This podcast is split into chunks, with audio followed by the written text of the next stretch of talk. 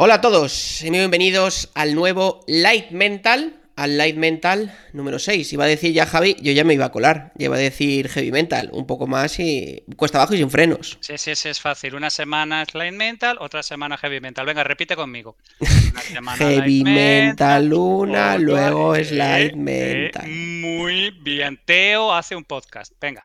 Estoy a tope, estoy a tope. Bueno, Javi, ¿cómo estás? ¿Qué tal todo? ¿Cómo va la marcha? Muy bien, muy bien, motherfucker. Muy bien. Un placer estar aquí, como siempre, contigo y con toda la chusma que, traes no sé, para cubrir. Fenomenal. Bueno, eh, David, como veis, hoy también le tenemos de invitado en especial en Eurovisión. Eh, está justo, justo en la, con Ucrania, ahí en el, backstage. Está, estamos, le está haciendo una entrevista a la ucraniana, ¿no? Exactamente, le pilló el punto a las repúblicas bálticas y sigue allí. No, no, no, no, ha superado el asunto. Esto de las tipas que le miran desde, desde el piso de arriba a él lo, le, vuelven, le vuelven majareta. ¿Qué le vamos a hacer? Total, total. Bueno, y hoy está con nosotros. ¿Quién está con nosotros? ¿Quién está con nosotros? Alejandro Ferrer. Alex Ferrer. ¿Qué tal, Pisha? ¿Cómo estás? Muy bien, Pichita. Muchas gracias por invitarme. Buenas a todos. Me han dicho, me han dicho que el cable de fibra de milagro. O sea, esta, esta conexión entre la UE y, y la no UE y Londres, vamos, de milagro se está produciendo. Mira, picha, a mí mientras me llega el jamón, los cables de fibra me un poco. Pero, pero, eh, ¿está la cosa jodida? O sea, cuéntanos la realidad. Ahora que estamos aquí en un podcast que casi nadie nos escucha, ¿cómo está la cosa UE eh, Reino Unido? Eh, ¿Se mueve ahí? ¿Hay tensión? Yo lo resumo en que antes del Brexit yo pedía jamón, pedía aceitito, pedía cositas de mi tierra y ahora con el Brexit no me llega nada, macho. no te llega nada. Que va, no me llega nada. No me llega ni la caja de aceite que me mandan mis padres. O sea, con eso te lo cuento todo. muy mal, muy mal. seguro, que, seguro, que, alguien lo ha tirado. El Brexit se ha cargado la experiencia de clientes de españoles en UCA. Por menos se han montado guerras. Por menos se han montado guerras. Yo voy ya. Bueno, y David Zalayón, ¿qué tal, compañero? ¿Qué tal, ¿Qué tal hay con Ucrania en Eurovisión? ¿Les has podido hacer entrevista? ¿Qué dices, tío? Hemos dicho que estabas de, ahí de corresponsal. Reportero chicharachero, claro. Eso es, Con la delegación ucraniana, que les mola, que te mola mucho que te vean pericas desde arriba. Yo siempre llegando a los partidos en el último minuto. Es lo que, es lo que toca, es lo que toca. Tú vas a llegar tarde a tu entierro, hijo de puta. Total, total. Sería muy épico, por otra parte. Bueno, hoy, hoy estamos probando con esta nueva realización para todos los que nos siguen en Twitch y en YouTube, eh, que yo creo que está muy chula, ¿no? Que dejamos en primer plano a nuestro, a nuestro invitado. Eh, y oye, cada vez, ¿cómo se nota que aquí producción se lo va currando? ¿eh? Por lo menos le ha dedicado 32 segundos al, al, set. que, se nota, que se nota dónde hay clase, dónde hay recursos y dónde hay para tirar.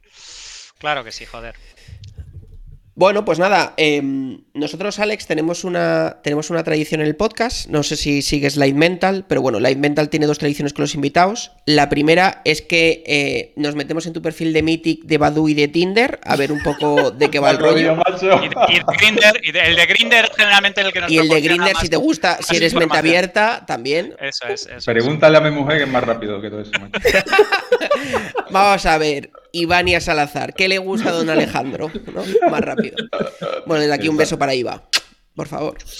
Em, y eh, eso lo primero, y luego lo segundo, siempre hay una pregunta que te haremos ahora, y luego al final del capítulo, que es de la entrevista anterior, y tú luego al final del capítulo tendrás que dejar otra para el siguiente, que no sabemos todavía, ni nosotros sabemos quién será. Vale, entonces como de Alejandro, pues no hemos encontrado, de Alex, eh, no hemos encontrado Mythic, ni Badu, ni Tinder, por desgracia. Eh, yo me he ido a su LinkedIn, ¿vale? Yo me he ido a su LinkedIn. Em, que por cierto tiene una cover en su, en su LinkedIn, si le queréis buscar, Alejandro Ferrer Ramos, em, que es como un poco onírica, que es como un círculo, una recta con tres tonos de gris. Me ha dejado súper picueter, pero está, está guay, está guay, está guay. Está guay. Em, y entonces Alejandro Ferrer Ramos pone Vice President Brand Technology, Jomalone London, Darfin, Frederick Maye and Kilian Cio. Kilian Cio.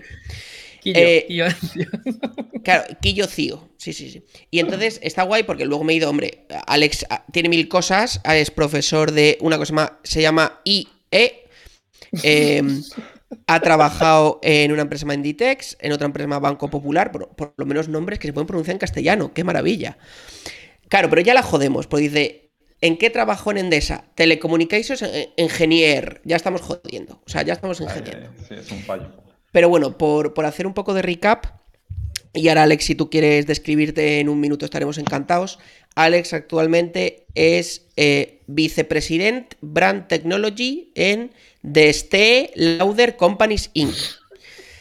Y eso es básicamente lo que hace Alex. Y un subtítulo muy bonito que pone EMEA Brands CEO Jomalone London Darfin by Killian Frederick Maye.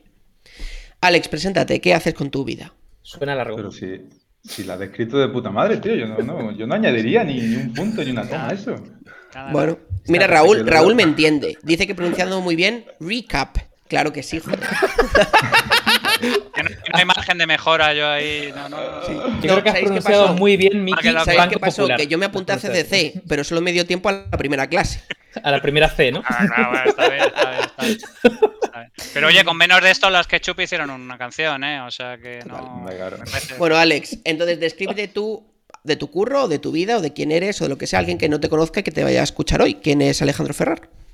Pues mira, tío, yo soy un chaval de Jerez que se fue de Jerez con 17 años y no ha vuelto y ahora va a volver en julio con toda la calor del mundo. Y que trabajé en varios sitios, como lo que tú has dicho, y ahora estoy en, en Londres viviendo con la familia. Tengo una niña que nació en, en Estambul, en Turquía, y otra que nació en Coruña. Mi mujer de Costa Rica y yo soy jerezano. Y aquí estamos en Londres, pues trabajando para esas cosas raras que tú has dicho. Y mi empresa, a mi empresa le gusta decir, o sea, y a mí me gusta también que lo, que hace mi empresa es empoderar a las mujeres y a los hombres con productos de belleza. Así que yo estoy súper empoderadito, como tú me ves. Y yo ayudo a hacer eso desde la tecnología, con las marcas de, que Estilo Lauder tiene en, Europa, que son esas cuatro raras que tú has dicho. Jo Malone, Torfan, Frederic Moll y Kilian. Muy bien, muy bien. No, yo, yo hay dos cosas. Yo las me- conocía todas, ¿eh, Alex? Es decir, que las Hay- hay conocía dos todas. cosas- Hay dos cosas que me gustaría, me gustaría reflejar. La primera, joder, me dices que es de Jerez, pues yo juraría que eras de Basurto, ¿eh? O de, o de algún sitio por allí de. Es que lo que pasa es que tanto Eh, tiempo fuera de Jerez, se me- el acento Sí, se me sí, perdió. El acento, el acento lo has perdido, pero yo te lo juro, te lo juro, te lo juro que, que, que Guipucci te veía. Y luego eh, yo tengo claro que este Lauder es el, el rollo donde va a terminar este puto podcast, porque hemos empezado con las luces, los micrófonos láser, los cascos de colores, en breve viene el eyeliner, el maquillaje base, y yo sé que alguno de estos se va a inyectar hormonas. Entonces yo tengo clarísimo que este Lauder va a ser eh, clave en el devenir de, de Heavy Mental de aquí en el futuro. Va a promocionarlo, eso sí. Cla- lo tengo clarísimo. Yo, yo lo siguiente va a ser el, el maquillaje digital, tío. ¿Sabes lo que es eso? La, Hostia, ahí la la realidad aumentada, tío. Claro, tío. O sea, Claro, pero eso ya está. Eso ya está. Mira, Yo, mira, en la maquillaje digital, competencia de Alex, que no la voy a nombrar porque sería feo, maquillaje digital. en, No la nombres en febrero. No, no, no, no, no, no, no. Nuestra compañía, nuestra compañía. Yo estoy haciendo un proyecto para, para China con realidad aumentada. Entonces, Estilo Lauder está haciendo muchos proyectos con realidad Yeah, aumentada para skincare y para eh, maquillaje. Ahí muy está. Ahí está. Así que no sé lo que hacen los otros. No lo Yo me- Muy me bien, muy que bien, me muy ya. Ignorance is bliss, me parece fenomenal. Bueno, pues hoy la verdad es que podríamos hablar de muchísimos temas porque he de decir que eh, desde el cariño que le tengo a Alex, eh, hay que decir que Alex es un tío con el que se puede hablar de todo. Y cuando digo de todo es yo creo absolutamente de todo. Igual que hables de meterte un dedito por el culo o de trigonometría espacial según la NASA. Eh, y además puedes hablar de todo y te lo pasas de puta madre. O sea, que eso es lo bueno, ¿no? Porque hay gente con la que hablas, que a mí me pasa a veces con Javi y con David y es como... Otro libro que me van a recomendar. Dios del amor hermoso. No, es broma, es broma. Pero bueno, ya sabéis, ¿no? Es gente, muy- joder, es un tío de charachero, joder. eh, pues eso, que se nota, ahí es donde se nota que es de Jerez. Entonces, cuando estuvimos un poco pensando qué temas tratar hoy, eh, nos propuso, salió un poco a colación entre David y Alex peloteando, eh, que vamos, ¿por qué no hablar de los sueños? De los sueños como concepto abstracto, es decir, de los sueños que tenemos, de qué es tener un sueño, de eh, por qué soñamos, eh, no sé, en general, ¿no? Entonces, yo voy a romper eh, un, primer, un primer punto, una primera lanza, y voy a romper, o romper el hielo, ¿no? Y vamos a hablar en genérico, ¿no? David, vamos a empezar contigo. Venga. Si yo te digo la palabra sueño, ¿qué es lo primero a ti que te viene a la mente? Lo primero que me viene a la mente, yo diría que imaginación. es lo primero que me viene a la mente. O sea, como que soñar es, imaginar, así en un concepto amplio. Eh, yo tengo que decir antes de, antes de, así como profundizar, y es que yo llevo años sin acordarme de mis sueños. O sea, no recuerdo absolutamente nada. El de lo que 60% de la población. Pocas drogas. Lleva pocas drogas. No, pero, pero, no, pero lo que dice Javi es, cierto. O sea, hay mucha gente que no lo recuerda, pero, pero también es verdad que hay mucha gente que no lo recuerda de manera general, pero sí que tiene destellos. O decir, muchas veces cuando te levantas, recuerdas más o menos, ¿vale? Pero lo que pasa es que eso se, te olvida al, poco tiempo, ¿no? Porque al final, pues tu, la explicación que se da no es que tu, hipocampo no, no lo ha consolidado. Pero yo no recuerdo ni siquiera eso. Es decir, yo cuando me despierto no tengo absolutamente ningún tipo de recuerdo de lo que he soñado. Nada de yo estaba soñando algo como si no hubiese soñado nada. Y eso me ha pasado de hace un montón de. Ni siquiera cuando. Ni siquiera te has despertado alguna vez en medio de un mal sueño, una pesadilla, alguna historia. Sí, sí que me he despertado, pero hace muchos años. Es decir, ya hace años que no, no termino de, ¿no? De, aterrizar ese sueño. Y fíjate que he leído bastante, de hecho me puse el Fitbit en su momento, ¿no? Para ver los ciclos de sueño y demás, porque teóricamente, ¿vale? Tú recuerdas los sueños cuando interrumpes el, el ciclo REM, el más profundo. Eh, y es como, de alguna forma, como que te, como que sales de ahí directamente, de, esa fase. De alguna forma, pues como que tienes esos destellos de lo que has soñado, ¿no?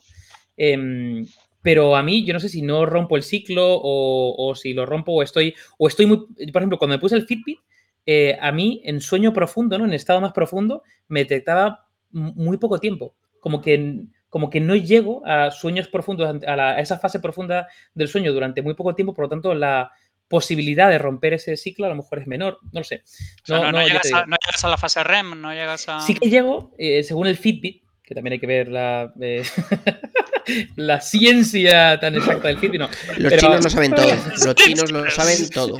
El Fitbit, no. Según el Fitbit, eh, no, y además yo lo comparaba, por ejemplo, con, Mónica, que sí que también probaba, y, su, su, fase REM son enormes y las vías son pequeñitas. Y curiosamente, Mónica recuerda perfectamente los sueños, y además ya sí que tiene sueños vívidos y tal, y, yo, por ejemplo, no. O sea que, bueno, ahí puede haber una correlación de alguna forma.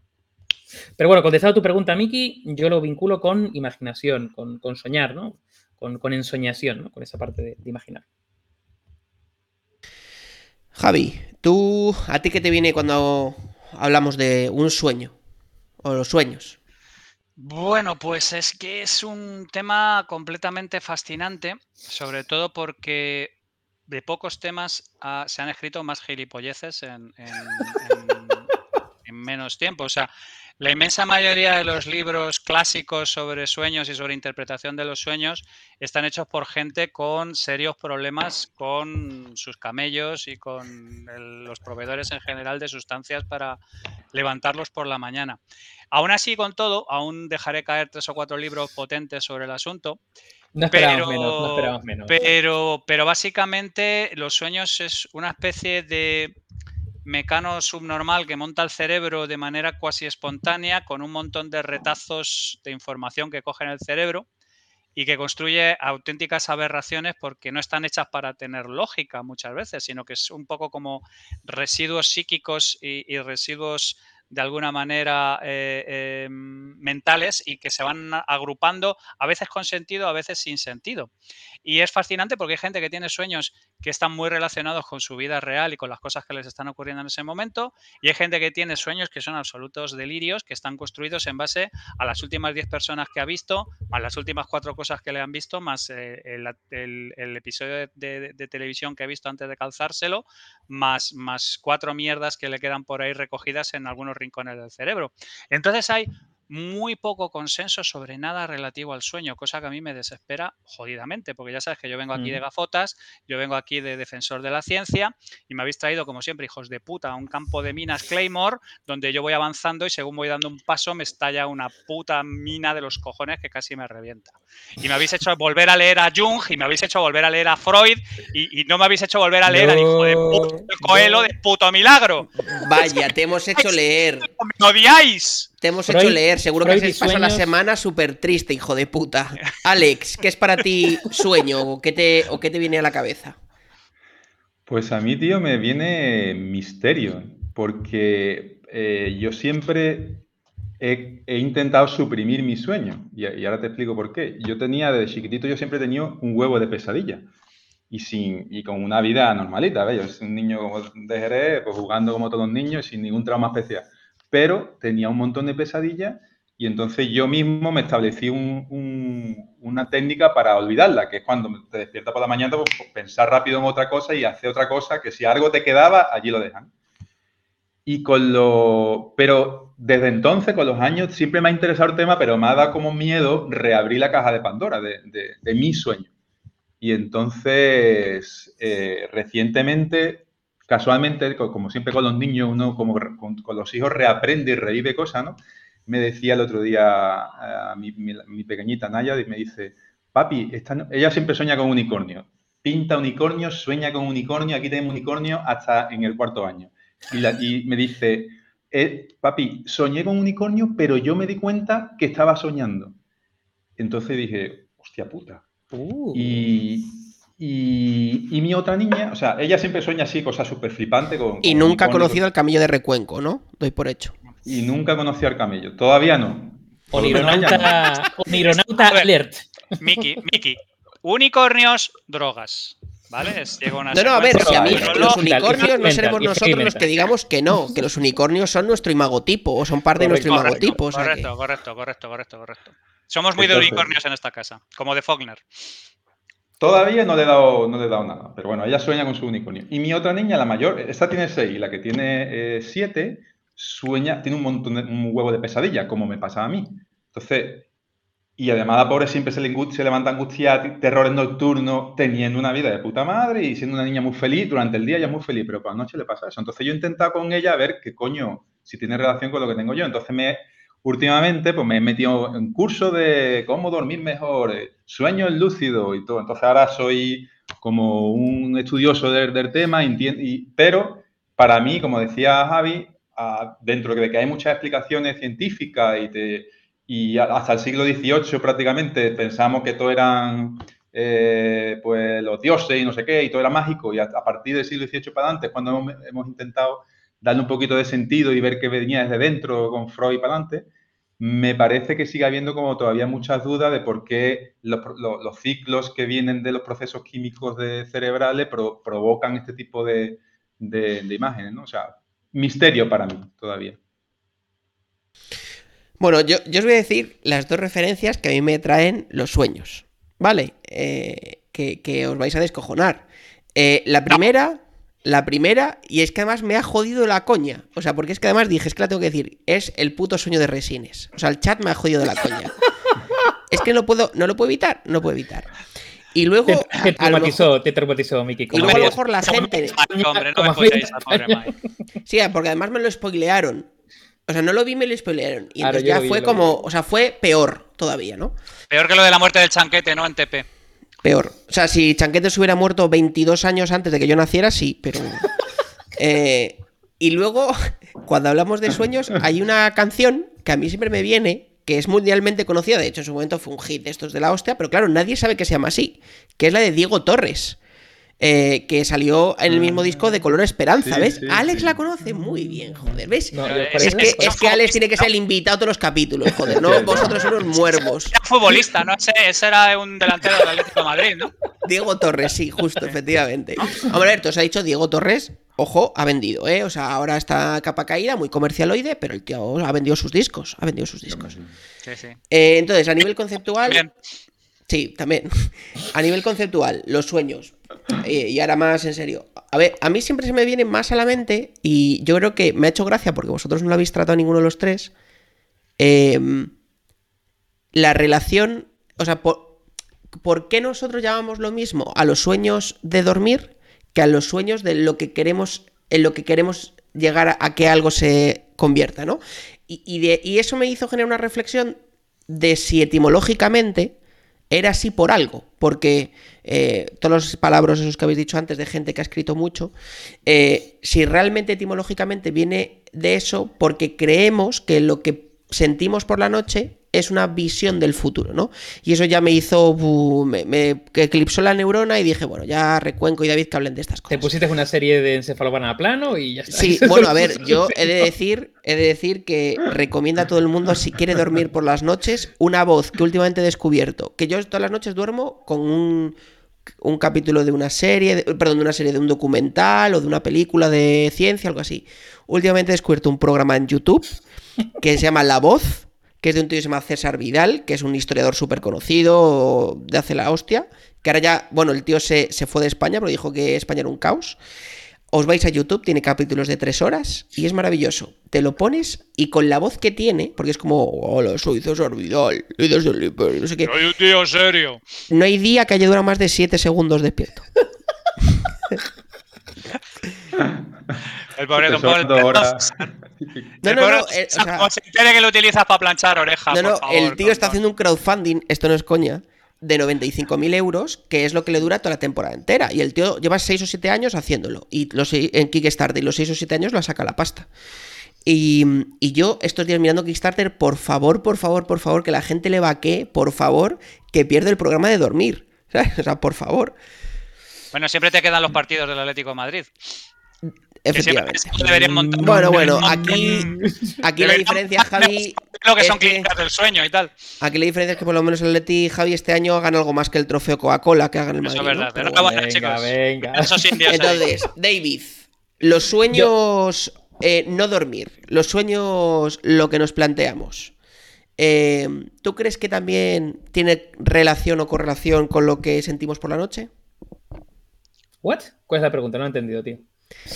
Los sueños, o sea, las cosas que queremos que sean, Ah, tener un sueño, una idealización, un futuro, ¿crees que tiene relación o puede llegar a tener relación con los sueños nocturnos? A ver, yo, yo desde luego coincido con Javi que yo creo que los sueños literalmente son un batiburrillo de cosas resultante de un montón de procesos, ¿no? Porque se- también se creía, ¿no? Yo creo que hasta el siglo XIX, incluso a principios, incluso a lo mejor a mitades, que, mm, que el, el cerebro cuando duerme estaba inactivo. Eso se creyó durante mucho tiempo y al final todo lo contrario, o sea, tiene mu- muchísima actividad, ¿no? Y sirve también para, para limpiar, ¿no? Diferentes conexiones que has hecho durante el día, para despriorizar otras, para consolidar otras, para consolidar muchas veces el, información, ¿no? Que se traslada a áreas de conocimiento. Eh, entonces, yo, yo creo que el resultado de eso es un batiburrillo de cosas y son imágenes, diferentes imágenes que están de alguna forma asociadas, ¿no? Que, que es un poco lo que decía Javi con lo último que has eh, recibido en el día, con algo que te ha preocupado, con algo que te acabas eh, durmiendo, con otras cosas que tenías ahí, ¿no? literalmente en, en- en el subconsciente y están mezcladas.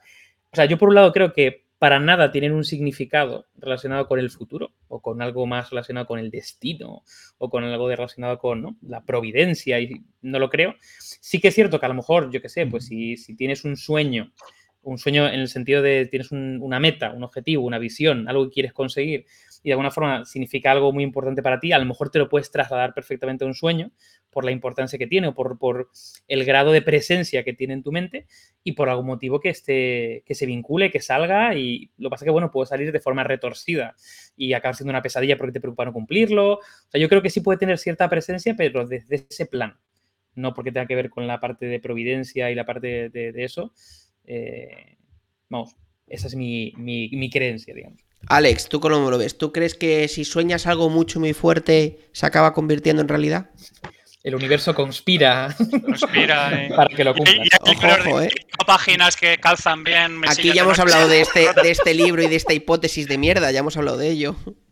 O sea, ya quisiera yo, macho. Estaría toda puta noche soñando lo mismo. Yo creo que no.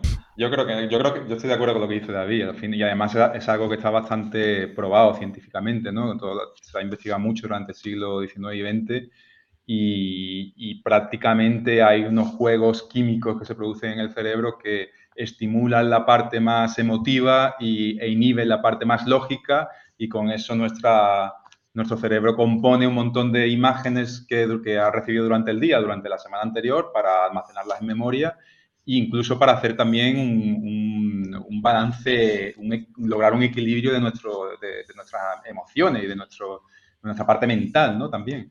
Así que, yo creo que es, técnicamente es así. Ahora,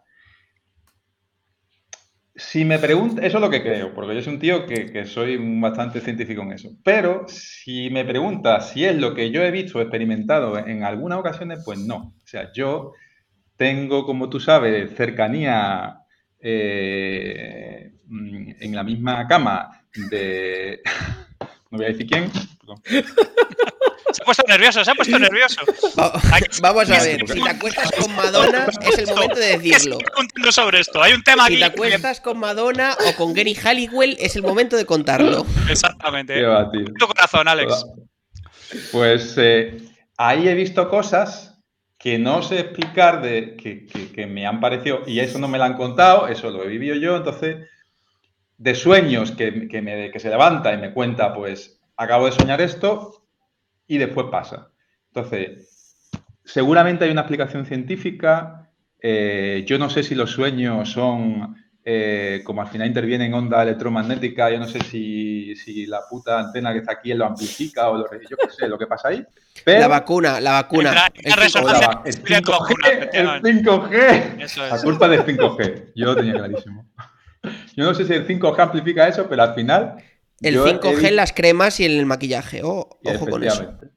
Entonces, mi experiencia personal es que hay sueños o hay gente que experimenta sueños que se cumplen. Y no hablo de he soñado que me voy a encontrar con una amiga que cada tres semanas me encuentro y me encuentro esta semana, ¿no? Sino sueños un poco más bestias de hay un tío que no veo hace, un colega que no veo hace tres años y que vive en otro país y sueño que se ha quedado embarazado y me llama al día siguiente diciendo que se ha quedado embarazado y no una, ni dos, ni tres, ni cuatro, ni cinco, y no más veces. Entonces, eh, yo eso lo tengo que decir como científico que soy porque es un dato que yo veo que no se explica y que está ahí.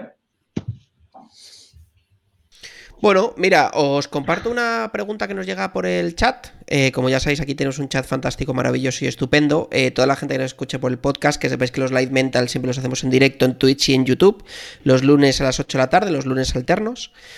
Em, ¿Alguna vez habéis logrado soñar, mientras dormís, obviamente, con aquello que habéis querido soñar? Es decir, que podáis decidir a soñar por ejemplo, el alquimista de Coelho y que suceda? Alex. Nunca. Mira que lo he intentado con los el puto curso de sueños lúcidos, pero o yo soy un negado, o he cogido el peor curso del mundo, o, yo qué sé, macho, pero yo no lo he conseguido. Y o además, sea, cogiste un curso de sueños lúcidos. Yo me he hecho, te he dicho, yo me he hecho el curso de cómo dormir bien y el curso de sueños lúcidos los dos cursos. Yo soy un tío aplicado. O sea, yo cuando me pongo, me pongo. Y yo me puse con esos dos cursos. El de, el de los cómo dormir bien de un doctor y el otro un flipado, pero bueno. pero, pero una, ya, que ha salido, ya que ha salido, me interesa.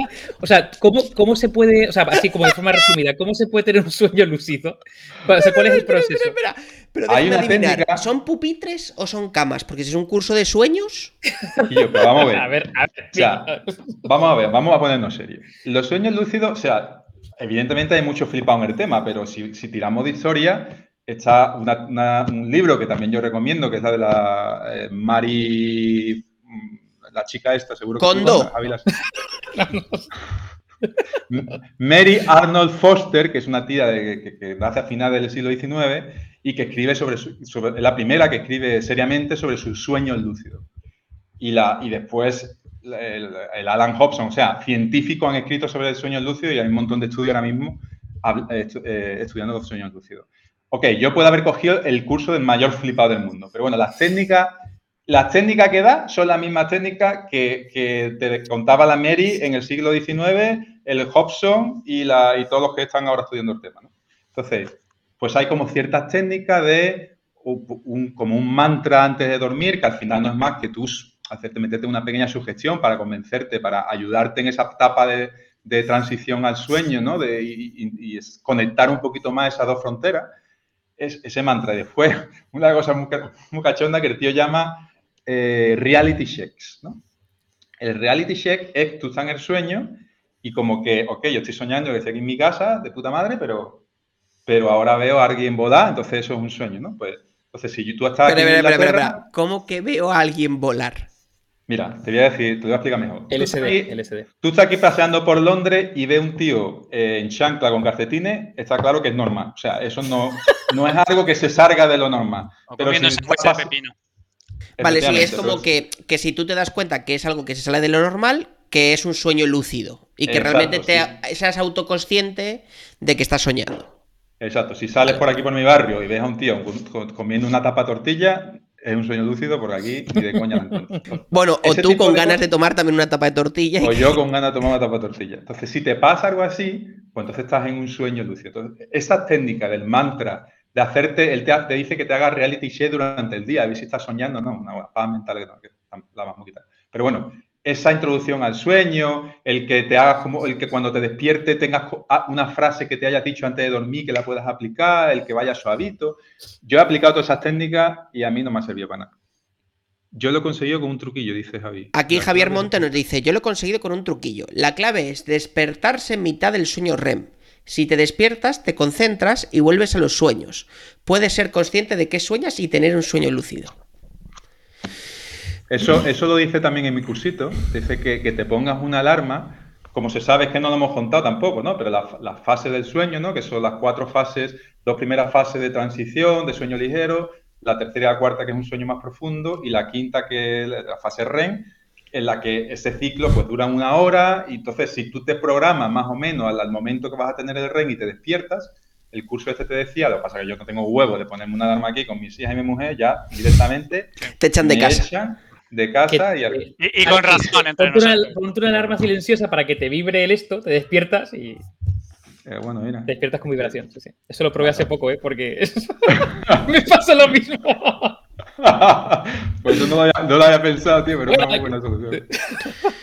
Bueno, vamos a, vamos a pasar la voz a, a nuestro gurú intelectual. Javi, vamos a ver. Eh, vamos a hablar en profundidad del mundo. ¿Puede hacerse real lo que sueñas si lo sueñas fuerte? Mundo de secret y todas estas cosas.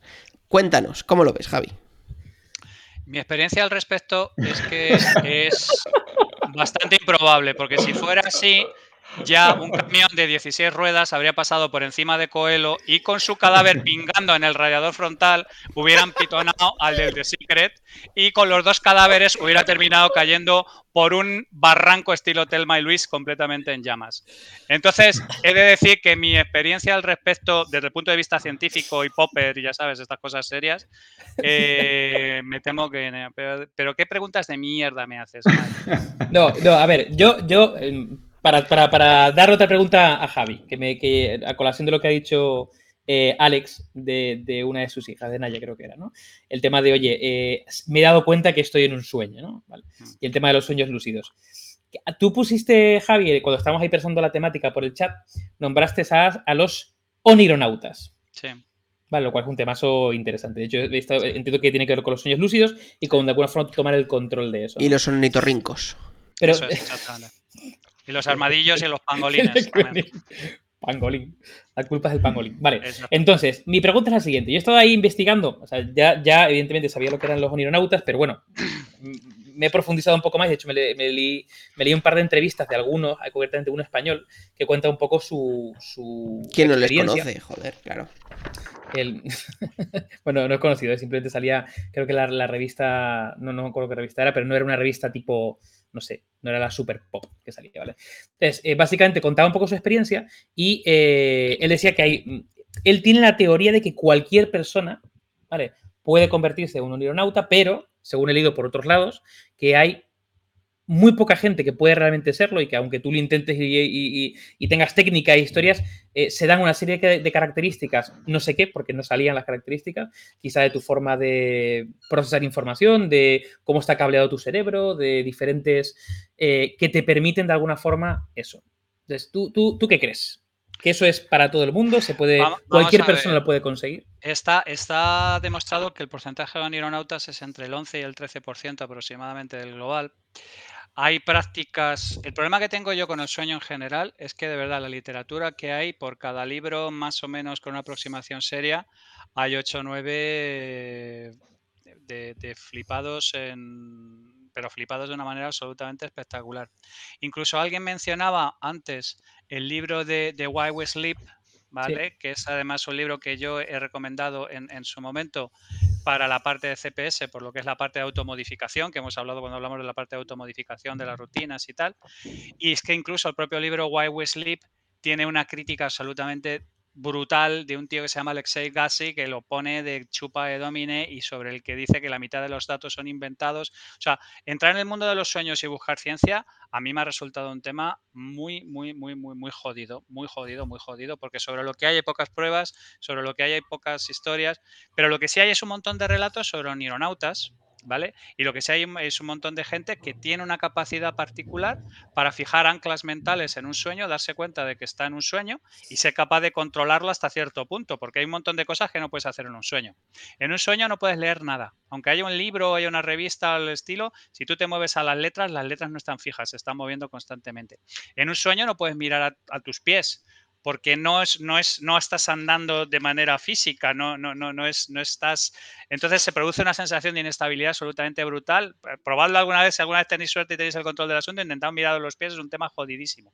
Entonces, hay un grupo de gente que por razones que no se conocen muy bien, son capaces de localizar una inconsistencia en lo que están viviendo y son capaces a partir de ese momento de montar el sueño. ¿Vale? Esto se explica fenomenal en un cómic de Mauro Entrialgo que se llama Comprobando la realidad, que habla mm. precisamente, entre otras cosas, de sueños lúcidos y lo hace bastante bien. Y lo hace bastante bien hace 20 años, porque es un cómic de hace 20 años. Baja era un tema que a él le interesaba sobre el asunto, había leído y entonces tiene una serie de cosas que están bastante bien tiradas. Pero es, es, devastador porque yo no, me cuesta muchísimo encontrar ciencia dura relacionada con todo el tema de los sueños. Sin embargo, está perfectamente demostrado que hay conexiones entre lo que te está ocurriendo en la vida real y luego lo que sueñas. ¿Vale? Hay un libro que a mí me parece fantástico, fantástico, fantástico, que no lo conoce ni Perry, y que se llama algo así como Los sueños del Tercer Reich, que es una chica que, sí, sí, espera, déjame que, déjame que, déjame que lo explique. Esta es una chica que es una periodista, ¿vale? Y que recopila sueños de la gente desde 1933 hasta cuando ella se tiene que exiliar de Alemania, que es 1939. Y cuenta una serie de sueños de una serie de personas donde se ve cómo toda la maquinaria del, Reich ya estaba alterando la conciencia de la gente y había gente que no era capaz de expresar su oposición al régimen en esto real, pero sí lo manifestaba en los sueños, ¿vale? Y había gente que se sentía mal con lo que hacía luego cuando se iba a la cama y había gente que en realidad era al revés, disfrutaba como un cerdo y por la noche tenía todavía una serie de sueños adicionales de poder sobre una serie de historias. O sea que lo que sí estaba claro es que la situación que estaba viviendo esa gente condicionaba los sueños que tenía. ¿Vale? O sea que sí hay una aparente conexión real entre lo que te está pasando y cómo funcionan tus sueños. Pero más allá de este tipo de cosas, yo no he visto absolutamente nada y, me he encontrado libros de tronaos a punta pala, o sea, das una patada a una piedra y, encuentras libros de tronaos. Y ahí estoy metiendo eh, muchas de las cosas que escribió Sigmund Freud, que son, las hizo pues puesto de cocaína como, como Maradona, y, mm, yo, y Carl Jung es que es, es un poco más, habla de cosas un poco más interesantes, pero en cuanto entran los sueños también, entramos en un territorio científicamente muy resbaladizo. Entonces, yo estoy muy jodido, chavales, porque salvo algunas referencias como os estoy mencionando, el Why We Sleep, que además tiene unas críticas brutales, el libro este de The Dreams of the Third Reich, que, se lo recomiendo a todo el mundo, me pareció cojonudo. Tengo muy pocas cosas a las que agarrarme. Me, puedo agarrar más a cosas tipo de Mind is Flat y, y cómo igual que construimos los recuerdos sobre la marcha, pues más que posiblemente hagamos los sueños también sobre la marcha. O sea, será una especie de construcción rápida entre toda la basura que hay en el cerebro. Es, como una especie de, trabajo de recogida de basura nocturna. sí, de, consolidación de pensamiento a corto en, pensamiento a largo y de limpieza cognitiva de alguna manera. Y como parte del proceso, no sabemos si es una emergencia del proceso de limpieza que se produzcan los sueños o, no, porque lo, que está claro es que no hay, no hay pruebas de ninguna clase por ejemplo, las, pitias en, el oráculo de Delfos es que estaban metidas en una montaña que emitía eh, unos sulfuros que, te colocaban como campeones, estaban colgadas, estaban high as a kite, estaban como, como, como, como loquillo después de un concierto, o sea, estaban pegadas al techo. Entonces, claro, a partir de ahí puedes decir lo que tú quieras en, eh, no, no hay ciencia, tío, no hay ciencia. Yo no he tenido, no he encontrado ningún sitio donde agarrarme para decir, chavales, así es como se producen los sueños, esto es cómo funciona, esta es la ciencia de la historia. Y, hay un montón de cosas fascinantes alrededor, pero de las que no, no, no tenemos ni puta idea de por qué pasan en realidad. Mm. Mira, nos, nos, eh, nos trae alguien que no conocemos de nada, eh, David Torrecilla, por el chat, una pregunta. Eh, que es, ¿creéis que habrá algún día un rollo tipo Inception en el que se puedan manipular los sueños de otros? David, ¿cómo lo ves tú? Eh, o sea, a ver. O sea, a día de hoy, o sea, a día de hoy, el, el- claro, habría que decir lo que es Inception de alguna forma, ¿no? Porque en la, en la película concretamente es algo bastante, es muy heavy, porque al final tú te puedes meter en los sueños de otra persona, ¿no? Es decir, no, no es que manipules el sueño, sino que tú te metes en el sueño de otra persona y de alguna forma manipulas el sueño dentro de su sueño para sacar información y te puedes dormir en el sueño y tener diferentes capas, ¿no?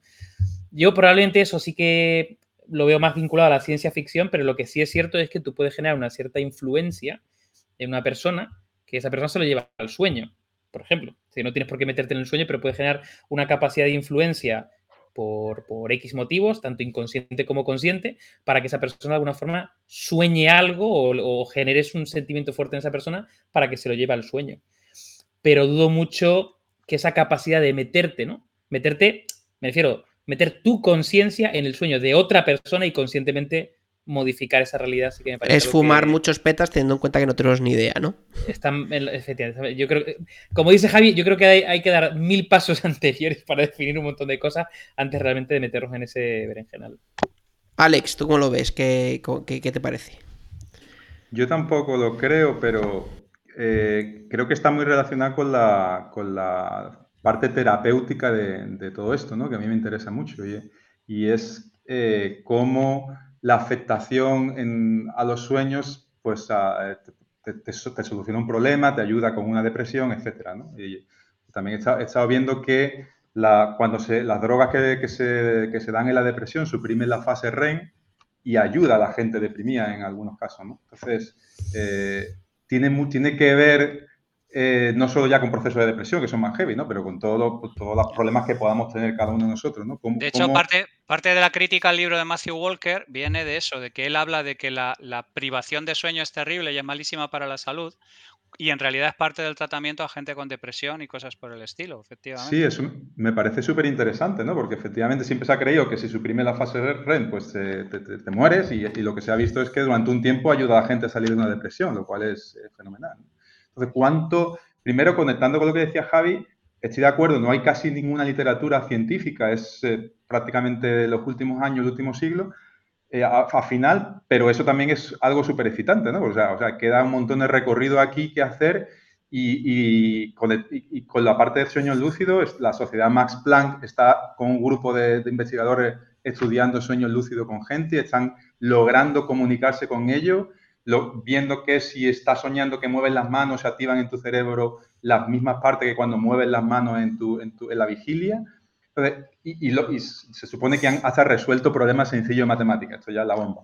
Pero hay, o sea, hay gente seria investigando esto porque hay muy poca información, pero yo creo que hay un potencial enorme de, de terapéutico por un lado, eh, y ya no digo nada tecnológico. Eh, no sé si habéis visto las, la Royal Society, que también publicó un informe de cómo los virtual, los, gamers eh, y la, realidad virtual se puede, se puede ayudar a la lucidez en el sueño y por tanto,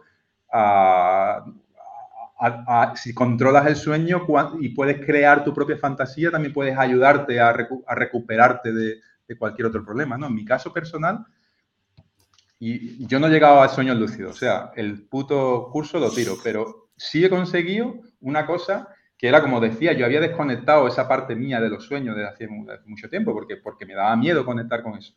Pero mm, por, por todo esto que os contaba de mis hijas, yo me, me puse, venga, me, me voy a despertar, porque una de las técnicas, David, que decían era, despiértate y escribe, ¿no? Escribe lo que has soñado.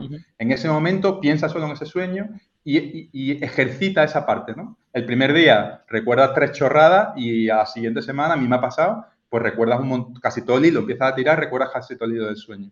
Entonces, esa parte de poner en el consciente lo que está corriendo detrás en el backend hace que muchas veces ya eso no corra detrás en el backend, sino tú lo, lo- lo plasmas y dices, hostia, pues sí, eh, estaba soñando con Inditex, putas.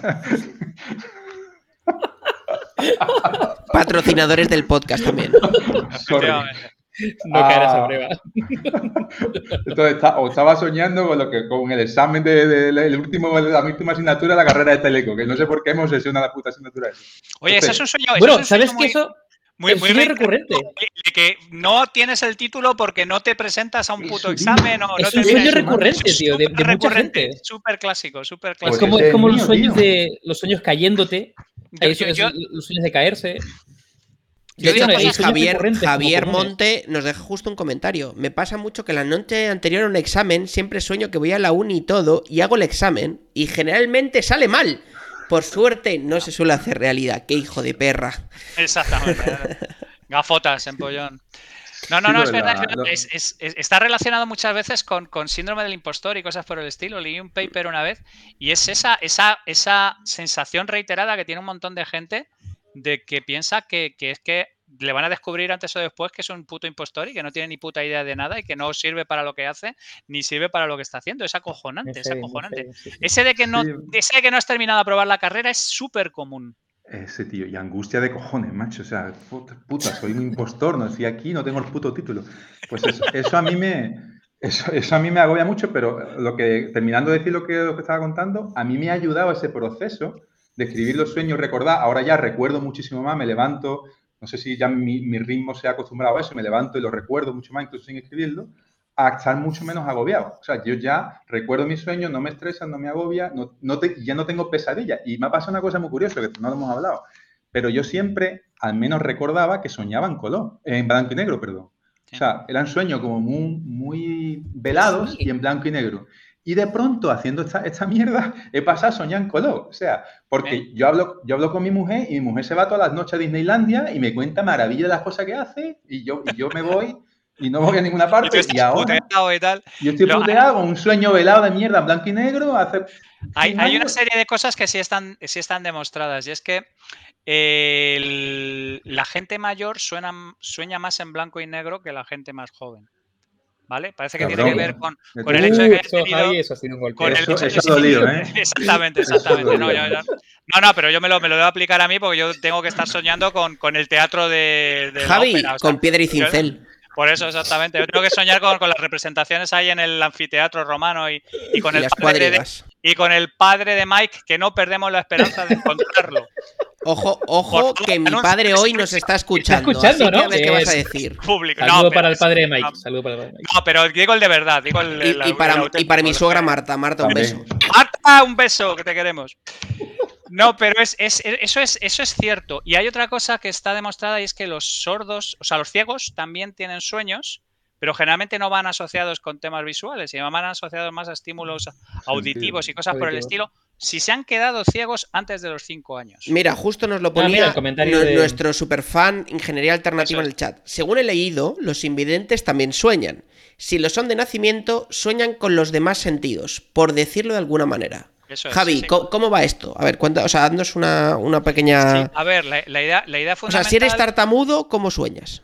Si eres tartamudo, posiblemente tengas sueños muy largos. Es- es- van a es- saltos, van a saltos. Exactamente, van, van así como si, como si, este, como si, como si fuera una, una, como si fuera un heavy mental mío normal y corriente, ¿no? Van con, con un lag de 30 segundos.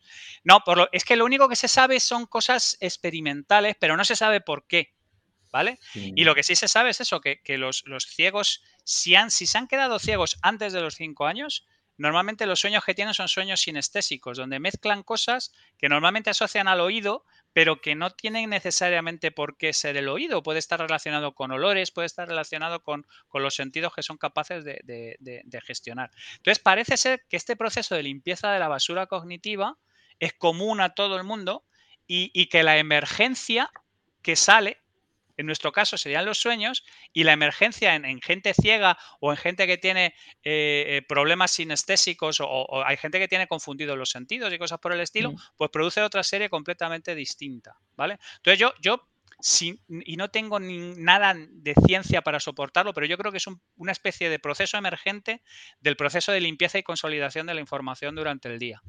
Pero no tengo ningún tipo de ciencia ni tengo ningún tipo de esto, porque como dice Alex, es fascinante porque, claro, efectivamente, pues no tenemos ni puta idea. No hay, no hay ciencia dura diciendo esto pasa porque pasa así. Y nuestra última frontera es el cerebro. Conocemos muy poquito del cerebro y de por qué hace las cosas y por qué funcionan las cosas. Aquí quizá. Eh, Dale, David, perdona. Tengo, ahí una. Con el tema de los sueños lúcidos, tengo una, tengo una pregunta de estas de. Vale. Eh, de hecho, te la voy a hacer a ti, Mike, para que empieces y también le des un poco ahí de, tema al asunto. A ver, teóricamente, cuando tú sueñas de forma lúcida, ¿vale? Tú controlas el sueño. Tú, controlas esa realidad, ¿no? Em, un, como un soñador lúcido. O sea, puede llegar el caso de que tú te acuestes y, como estás lúcido, ¿no? Vives una segunda vida y luego te despiertes y vivas tu primera vida pero luego te duermas y lúcidamente... Y llega un punto que puedas confundir ambas realidades. En plan de, no, sabes en qué... Si, estás durmiendo o estás despierto. O sea, a, nivel de confusión suena un poco al rollo Inception. O sea, con el rollo ciencia ficción, ¿no? Que incluso os seguro que os acordáis que tenían los totem estos, ¿no? Para acordarse. Claro, para si estás en el sueño. O para ser capaz, ¿no?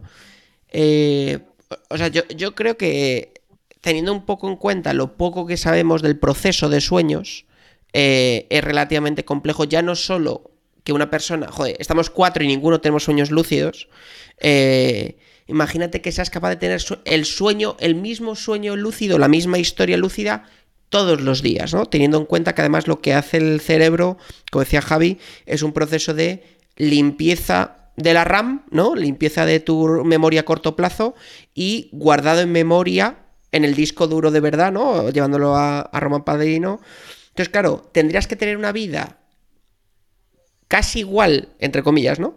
O muy monótona para tener el mismo tipo de recuerdos todos los días, para luego ser capaz de discernir qué tipo de sueño lúcido para que sea también igual, ¿no? Porque el tipo. o sea, es muy jodido.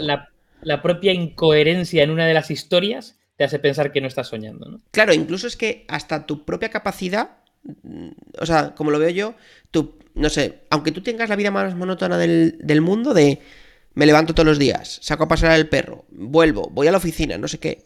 Yo creo que todos tenemos momentos distintos en la vida, pues un día cojo el bus o otro llego tarde.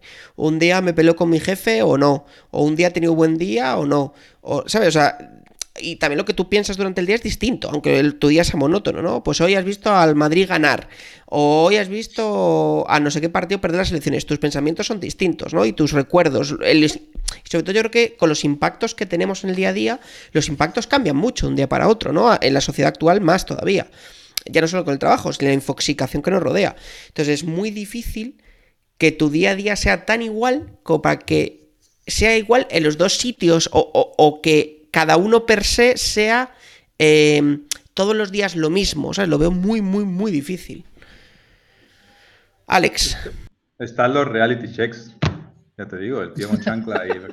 Si es que no, no. Si, al final el sueño lúcido tiene que tener elementos que te hagan, que te hagan discernir que, es, que estás soñando. Y hay muchos, ¿no? Hay, hay desde las gravitacionales como los que no, no encajan temporales. O sea, hay un montón de, de asincronismo de diferentes tipos que te hacen darte cuenta que estás en un sueño lúcido. Porque el que sueña lúcidamente normalmente quiere conseguir algo que no consigue durante el día, si no. Tiene el control, ¿no? De, claro, conseguir el control de... a mí me parece súper interesante. Eso, eso es muy de Freud. Freud decía que todos los sueños eran, eran wish fulfillment, eran deseos de, que se cumplieran cosas que, tú no podías conseguir en, tu esta. De hecho, es que Freud, no hemos hablado de Detroit Autumn, pero deberíamos hablar porque en sí mismo el libro te hace unos planteamientos muchas veces de fumarte 27 petas. Em, ya, ya en sí el nombre se las trae, eh, la interpretación de los sueños de Freud. Em, y un poco también, oye, pues hacia dónde te lleva la interpretación de los sueños, ojo, ¿eh? Porque si ya no sabemos cómo funciona Javi, interpretarlos es fumarte por dos, ¿no? En el, caso de Freud es bastante sencillo. Tú quieres follarte a tu madre y ya está. Esto, esto es Todo- como los el casos, son como los Según casos de todo el House. mundo. Exactamente. Esto es como los casos de House. Siempre es lupus, pues en el caso de Freud, pues tú siempre te quieres follar a tu madre y ya está. El tema es muy sencillo. No, a ver, la relación de Freud con la ciencia es, em, ¿cómo lo diría yo? Altibágica. Tensa. Baji, baji alta. Tensa, vamos, la vamos a frontera. sí, exactamente, en el- en el- en el- en el límite del bien y del mal, como decían los otros. Y Jung, que es un, a fin de cuentas, es un discípulo de Freud, aunque terminara una hostia limpia porque Freud no podía ver su autoridad cuestionada por, por, el, por el otro. Siendo un poco más, hablando de un montón de cosas muy interesantes, como el inconsciente colectivo y todo este tipo de cosas y tal, pues también entramos en simbolismos, entramos en cosas que ocurre lo de siempre, ¿no? Que son historias que resuenan mucho, que no son muy interesantes y que nos fumamos muy bien, pero es que ese es el problema de las historias que resuenan mucho, que son muy interesantes y que nos fumamos muy bien, que muchas veces no las, no las terminamos de cuestionar como es debido. Lo que sí es interesante también, algo que alguien, alguien había dicho en el chat, es que parece que los animales eh, sueñan también. En- Bueno, yo, doy, yo doy fe de eso. ¿eh? Yo también. Y como o sea, mi- el- mi- una de mis perras mm, sueña todas las noches y se pone como. Se pone a ladrar y se pone como a correr. O sea, literalmente está. Sueña que está en un concierto de Maná y entonces tiene que, tiene que morder, tiene que morder al cantante. tiene que morder al cantante, ¿no? Hijo de puta. Ojo con lo Pero que con la bola curva ya. que nos tira Raúl Hernández. Ver, Yo sí he si tenido la mueven- experiencia de volver a un sueño y de darme cuenta que yo aquí ya he estado. Esto es un tema súper curioso. Repetición de sueños. Yo, por ejemplo, os voy a contar mi experiencia. Yo tenía un sueño recurrente cuando era bastante niño. Casa de mis abuelos maternos. Eh, ¿Os acordáis de la película de Robbie Williams de Hook? De Capitán Garfio, Peter Pan, esta. yes. Bueno, pues el tío de Hook subía las escaleras y iba a matarme. Y yo me escondía debajo de una cama. Y, me- y lo soñé durante tres años todos los días. ¿A vosotros ha pasado? ¿Habéis tenido, y si queréis contarlo también, algún sueño recurrente, aunque sea de niños, que os pasaba muy a menudo? Sí, sí, sí, sí. Están generalmente asociados, eso también está estudiado, están generalmente asociados con experiencias traumáticas. ¿Vale? Generalmente una, una película de terror que no deberías ver porque ha pasado de tu madre cuando te mandó a la cama, o, o- o alguien a quien has descubierto en algún asunto y cosas por el estilo. Pero eso sí está bastante estudiado, que experiencias traumáticas dejan implantes que son recuperados de manera sistemática dentro de los sueños. Eso, es- eso sí está bastante, bastante. Yo tenía una con que no podía andar y no podía huir de alguien que venía por mí y era el tema súper chungo. Y estaba asociado a haber visto una película, Los Crímenes del Museo de Cera, me acuerdo perfectamente. Y venía el hijo de puta por mí y yo no podía moverme.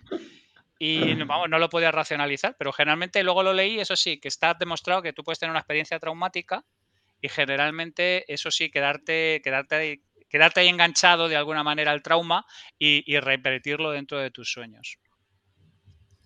Yo- dale si quieres, Alex, y ahora cuento el mío. Alex, La asignatura, picha. La asignatura de Ah, la sí, bueno, claro, poco. 40 años soñando con eso. Circuitos, circuitos 2 o, o electrotecnia. Sí, sí, sí, sí. De estas que Sí, se te sí. quedan ahí, hijos de puta. Hostia, chaval. Yo, el, el fijaros, el mío recurrente, yo tuve, claro, hace, ya digo, hace muchos años, ¿eh? pero de pequeño tenía uno muy- recurrente que además mm, se repetía exactamente igual, pero exactamente igual me refiero mismo sitio, o sea, no mismo contexto, sino exactamente el mismo sueño. Y era básicamente que tenía unas ganas de mear, que lo flipas, pero literalmente, o sea, me estaba meando en el sueño y estaba constantemente buscando un baño, ¿vale? Y no estaba en mi casa, estaba en un sitio que no sé qué es, no, no, no, no lo ubico en ningún sitio, ¿no? Pero era como un sitio con pasillos largos y demás. Estaba, me estaba meando y llegaba un punto en que yo entraba corriendo al baño y ya por fin podía mear y entonces estaba- me, me quedaba diciendo, hostia, menos mal estoy meando. Y de repente me despertaba y estaba meándome. Sí, O sea, me meé en la cama, literalmente. sí, sí, sí. Y eso lo, lo- me pasó durante... qué movida, ¿no? Sí. Me pasó pero hay- durante bastante tiempo cuando, cuando era muy pequeñito, pero muy pequeño. Pero Hay- vamos, lo hay- hay- recuerdo como algo súper traumático de... Hay, hay cosas que sí viajan de un sitio a otro. Por ejemplo, puedes tener orgasmos soñando. Sí, Sí, macho. Tanto ¿Qué ellos como coño? ellas, además. sí, sí. Hay cosas que sí viajan. O sea, igual que hay cosas como la realidad, el, el movimiento y este tipo de cosas que no viajan, pero hay cosas que viajan perfectamente de un sitio a otro sin ningún tipo de problemas. Sí, sí, muy curioso. Ahí el Hostia. chat Jairo vio So con 5 o 6 años. Manda huevo, chaval. Lo cual, lo cual claramente indica que los padres de Jairo había que quitarle la- No, a ver, inmediatamente, claro. Lo cual, eh, lo cual Alex te demuestra tipo- sueños. Te es. demuestra Alex al tipo de podcast al que has venido. O sea, aquí. ¿sabes?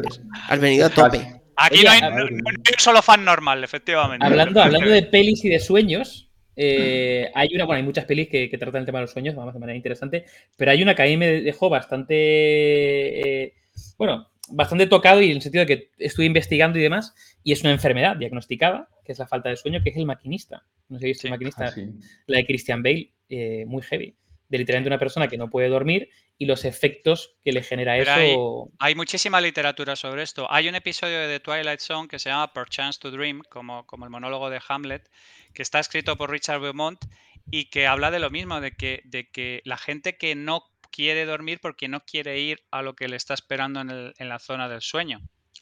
De hecho, es algo muy parecido que se ha repetido hace poco con la saga de, de, mm, de Freddy Krueger, de, de Pesadilla en Elm Street. Ah, ¿vale? La- claro. la- la idea es fundamental. El sueño como un lugar al que no quieres ir porque ahí es donde te está esperando eh, eh, eh, los, tus traumas y tus cosas chungas y, y cosas por el estilo. No, no, hay un montón de enfermedades del sueño muy jodidas, ¿eh? Y las clínicas Oye, del sí. sueño tratan a gente que está muy jodida de verdad. ¿Y qué os parecen los gadgets que están saliendo, las bandas esas cerebrales que hay a 300, 400 pavos de Philips, la Muse? O sea, hay un negociazo ahí de... Hay un negocio del control. Pero yo creo que esto se ha puesto muy de moda en general, ¿no? El tema de el, control de las constantes, ¿no? El Apple Watch, el Fitbit, el todo esto. Entonces, claro, el mundo del sueño es como el gran desconocido de las constantes, ¿no? De cómo mejorar tus ciclos, tus ritmos circadianos, tu profundidad, el REM, el no sé qué. Es verdad que toda la parte de deporte o lifestyle sí que está muy trabajada, pero esa parte del sueño hasta ahora no.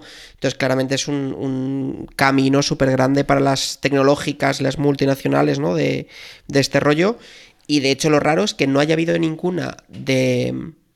de imagínate, algo un poco chorra, pero que, que es que tal. Los colchones, los fabricantes de colchones. O los fabricantes de, de gadgets de casa, ¿no? O sea, es que Xiaomi va a hacer uno de esos echando leches. Porque es que ya tiene todo, el hogar conectado, ¿no? Entonces imagínate el día que detecte ya que tú te estás levantando por el REM de no sé qué y automáticamente te enciende la cafetera, te, el termo se ponga caliente para el agua, eh, suena el despertador en el momento en el que corresponde, que ya hay aplicacioncitas que eso sí que lo hacen. Yo, por ejemplo, eh, Recuerdo que tuve un compañero de piso en Madrid que era eh, ingeniero aeronáutico, eh, que era sordo. Y yo le preguntaba, macho, ¿y cómo es tu, tu despertador? Porque claro, yo, joder, yo nunca había conocido, o sea, había conocido gente sorda, pero no había tenido el trato cercano, ¿no? Y el tío lo primero fue un cachondo, porque me dijo, oye, si alguna vez pido algo a casa o un repartidor o lo que sea, te aviso porque yo no oigo el timbre, para que me abras tú. Y luego lo segundo, le dice, me dijo, yo soy muy buen compañero de piso porque nunca porque Me nunca me me entero si montas fiesta, claro. Eh, no, pero el tío básicamente me decía que él se enteraba y para despertarse y tal, porque sus despertadores se meten en los colchones, se meten en- como entre debajo del colchón o entre la tal y vibra. Entonces, claro, imagínate todo ese mundo de, pues eso, el colchón, o sea, o, o los eh, mobiliario, ¿no? Eh, meterle este punto de tecnología, es que es un mundo enorme. A mí me parece que va a cambiar, y lo- con lo, respecto a lo que decías tú, Javi, va a cambiar el mundo tal como lo vemos, tal como lo vemos de, de de la ciencia dentro de este campo, porque imaginaros un montón de peña con las bandas en la cabeza, que ahora mismo, ahora mismo vendemos las bandas con, con electro, electrocardiograma, todo lo que decía Miki, pero realmente no se sabe muy bien cómo funciona todo el mecanismo, pero imaginar un montón de peña con, y todo el big data detrás de eso, porque ahora mismo se conocen pequeños estudios, no muy claros. Cuando tengamos un big data tremendo donde poder analizar y realmente sacar conclusiones, me parece que, po- que- que podemos dar un salto cuantitativo en, en este campo. Yo, el tema de las bandas, eh, que me parece un tema súper interesante, hasta donde yo, estuve probando la de Muse. Y, la verdad que, o sea, que, claro, el, punto al que llegan es básicamente, pues es un, es un eje, es encefalografía, y básicamente lo que te detecta son eh, una serie de indicadores, ¿vale? Que, que los interpreta de alguna forma, y tienes una aplicación donde teóricamente te da consejos, ¿no?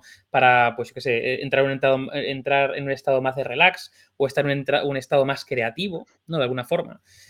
Ostras, alguien sueña con Donald Trump de forma recurrente. Eva Sasa, Es- yo tengo un sueño recurrente con que- Donald Trump. A mí no me parece, Eva, dar- dime, tienes que ¿es dar detalles, es sueño húmedo? O sea, me por parece favor. mucho más gestionable que lo de Coelho que planteabais antes. Bueno, entonces, el tema de las bandas está en ese punto, ¿no? De, interpretar eso y de alguna forma darte consejos para entrar tú en diferentes puntos. Pero claro, el siguiente paso ya no es simplemente que recoja información, sino que estimule. Es decir, que es la, es la, la- bidireccionalidad, ¿no? Es decir, detecto ciertas cosas y te puedo estimular zonas del cerebro, cosa que ya se puede hacer. Es decir, hay diferentes enfermedades, como por ejemplo la depresión, que hay cacharros que estimulan y son capaces de reducir, por ejemplo, una, una depresión, porque al final es que el- so- es- en el fondo, fondo, somos muy básicos. Solo que No, hay eh. que saber exactamente en qué, pa- en qué palancas tocar. Es, es que ese es el problema, por ejemplo, que el problema es que todavía estamos trabajando con tecnología ridículamente primitiva para el tipo de cosas al que estamos intentando aspirar. Si tú te, te lees todo lo de Neuralink, los de Neuralink están que dan palmas con las orejas y te meten 10.000 sensores dentro de la cabeza. Claro, pero es que estamos hablando de chopo 200 trillones de neuronas lanzando flashazos. a- o sea, quiero decir, es que no. El, el tipo de berenjenal en el que nos queremos meter ahora mismo solo permite aproximaciones bastante rudimentarias. Mm. Entonces, yo en el tema este de las bandas, que me parece súper interesante, pero claro, ¿cuántos sensores puede haber ahí? 150, 200. eh, un ECG, vale, perfecto. Uf, o sea, cualquier otra cosa más allá, ya entramos en el territorio del aceite de serpiente y de, y de- y de movidas. De momento, de momento son juguetes, son juguetes. Claro, eso pero es, bueno, exactamente. pero, pero, pero bueno, hay muchas tecnologías que empezaron siendo juguetes. Sobre todo por lo que dice Todas- Alex de, reco- todas- todas recogida de siendo- información. Claro, el, otro día, el otro día hablábamos de realidad virtual y realidad aumentada. Joder, y yo me acuerdo de eso, de las gafas que tuve en los 90, de estas de Shutter, que lo juguete. comparas ahora con esto, esto es un puto juguete y el otro es turbo. O sea, todo empieza por juguetes. O sea, no estoy diciendo que no vayamos a mejorar, sino que quiero decir que el tipo de barrera al que estamos yendo es, es, es muy respetable y es un tema muy complicado y nos queda Sí, sí. todavía bastantes iteraciones para comernos una paraguaya. Y claro, mira, Sol, Sol hace un comentario que es muy interesante y es que eh, toda la parte de videojuegos tiene una conexión muy... mm, Lo que hablábamos antes, es muy difícil que alguien confunda ambos mundos porque el mundo onírico tiene una serie de limitaciones que rápidamente te manda señales de que estás, de que estás eh, soñando. Pero un videojuego que es prácticamente indistinguible y estamos a dos telediarios de hacerlo con respecto a la realidad, o sea, es que nos metemos en Matrix en, en- en- dos telediarios. Y, y- y creo personalmente, y lo hablamos en su momento en el heavy mental que hablamos del asunto, que en breve eh, la realidad generada nos, nos tanga los sentidos, porque es que tampoco te vayas a creer que tenemos los sentidos muy afilados para un montón de cosas. El cerebro llena un montón de huecos que te cagas y, y es relativamente sencillo de, de- de- de- tangar. Entonces yo creo que hay, hay un montón de... Nos estamos aproximando, pero todavía estamos dando muchas vueltas. Es, es complicado entrar en, en- en materia directamente y, y- saber qué es lo que hay detrás. Antes de las reflexiones finales, eh, si os parece, vamos a hacer a Alex lo de las preguntas. Em, en primer lugar, Alex, la pregunta que te dejó el invitado anterior, eh, que fue Jaime Rodríguez de Santiago. Jaime Rodríguez de Santiago, no sé si lo conoces, tiene un podcast eh, bastante bueno que se llama Kaizen. Eh, y, está bastante, y está bastante bien. Él tiene una voz atercio- aterciopelada en el podcast, luego no. Es solo voz de podcast. Pero no, el es un podcast. De el tío podcast. se prepara, el tío lee, el tío Sí. se lo ocurra. es- Sí, sí, es la típica persona que nos guapo, dice guapo, con cuántos días eh, preparamos el guion del podcast y cosas de esas, es, ¿vale? eso es. Y, Eh, cuando le dijimos la respuesta casi no viene. correcto. No se lo puedo reprochar por otro lado. Total. Entonces, él, eh, la pregunta que nos dejó para ti, sin saber que eras tú, es ¿por qué eres como eres? Así, así, facilito para terminar, ¿eh? Para cerrar. Chaval. Hostia, chaval. Necesito un sueño lúcido, tío, para responder a esa pregunta. Ah, ¿Por qué? Por una mezcla de cómo me criaron y de las cosas que he ido ah, aprendiendo, los riesgos que he ido tomando, los palos que me han ido dando, la, la gente que he ido conociendo. Sí, por eso, yo creo. Una mezcla de todo. Pero sigue teniendo mucha importancia el, eh, los, los genes, chaval. Uno lo ve con los Mm. hijos. Los genes tienen mucha importancia, macho. Ojo, que es una opinión ahora mismo muy impopular. Sí, Hostia, pues no, no sabía que me metía en un berenjena, pero aquí Pero, pero, pero Aquí puedes, aquí puedes. Muy cierto. ¿Que esto era venir a la sexta? No, jodas. tranquilo que aquí, no, no. aquí no te preocupes, tenemos el equipo jurídico de Javier Recuenco Correcto. preparado, siempre disponible. Correcto, ningún colectivo sin ofensa. Ok. O sea, aquí puede ser heteropatriarcal y Ningún todo, problema, vamos. Ningún problema. Vale. Alex, ¿qué pregunta te gustaría dejar para el siguiente invitado para el próximo Live Mental? Que no sabemos ni el tema ni quién va a ser. Am, dime una sola cosa que cambiarías de tu vida. Joder, macho, nuestros invitados están a un nivel mucho más superior que nosotros. ¿eh? Invitamos a gente profunda y con estudios. 100%, 100%. Coño, muy bien. Pero sin la última asignatura de la carrera aprobada, ese es el tema. Bueno, sí, pero eso nos pasa a todos. Eso nos pasa a todos. Eso nos pasa a todos. Para que veas, Alex, que la gente te quiere, eres un crack, el mejor invitado que habéis tenido. O sea, Ay, ay, Ya. cómo se nota, eh, cómo se nota. que está todo manipulado ahí. Bueno, pues para cerrar, eh, comentario final un poco de cada uno de qué es para cada uno de nosotros los sueños. Eh, Alex, empezamos por ti. Pues los sueños son eh, historietas, imágenes que produce nuestro cerebro para ayudarnos a procesar toda la información de que vamos procesando durante los últimos días y que nos ayudan a, a mantener una salud mental estable. Así que además nos dan una oportunidad para solucionar algún que otro problemi- problemita y algunos afortunados por encima son capaces de soñar con cosas que a mí me gustaría soñar. Pero bueno, eso es David.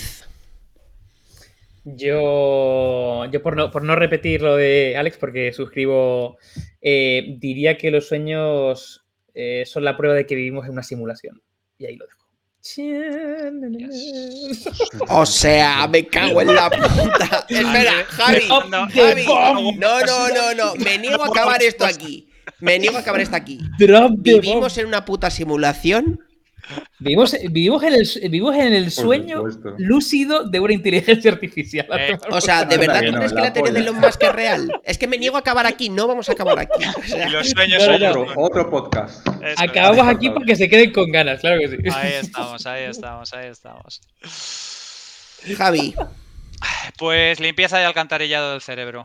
La bajante de, la, la bajante de fecales del, del cerebro. Es, es el Selur, ¿no? Es el Así, Selur. así de Exactamente. romántico. Así de La de romántico. negros en el cerebro, efectivamente. Yo soy así. Yo soy todo romanticismo. Bárbara Carlan Benamí y Jane Austen es, es mi ídolo. Otra que le metía el tratamiento del camión de Coelho. Bueno, y yo creo que los sueños, eh, pienso obviamente como todos vosotros, es una válvula de escape, pero sobre todo es una forma de descansar para coger más energías y seguir siendo nosotros mismos, que es lo importante. Siempre, siempre, siempre, sé tú mismo y no pierdas tu esencia. Qué bonito, joder. Moraleja Mike. Mr. Wonderful. Ha poseído. No, joder. A ver, pero Muy que es bonito. verdad, cada uno con su esencia. Javi, tú eres un puto nazi y yo también. Pues ya está, pues oye. Claro que sí. ¿Por qué dices eso? ¿Por qué? ¿Por qué? ¿Por qué? Es una No sé. injusticia esto. Bueno, Alex, muchísimas gracias por acompañarnos. Esperamos de verdad que lo hayas disfrutado y que te haya gustado la madre, experiencia. Y Me ha que- recordado a viejos tiempos. y que tú que nos conoces antes de esto. Bueno, pues muchas gracias, Alex. Os recordamos a todos que, como siempre, heavymental.es eh, nos podéis encontrar en todo lo donde suena el audio del mundo. Ahí estamos. De hecho, el otro día, por cierto, que sepáis, chavales, que lo probé en Alexa. Dije, Alexa, reproduce el podcast de Heavy Mental en Spotify y lo reprodujo. Eh, y dije, hostia, ya tenemos esta aplicación de Alexa y yo no lo sabía. Eh, Eso habrá sido producción que nos lo ha gestionado. Y nada, como siempre, muchas gracias Javi, muchas gracias David. Súper placer, Salud chavales. y ciencia, perras. Cuidaos mucho. Un placer. Sueños, sueños lúcidos. Venga, Sueños Chao, lúcidos chavales. Venga, hasta ahora.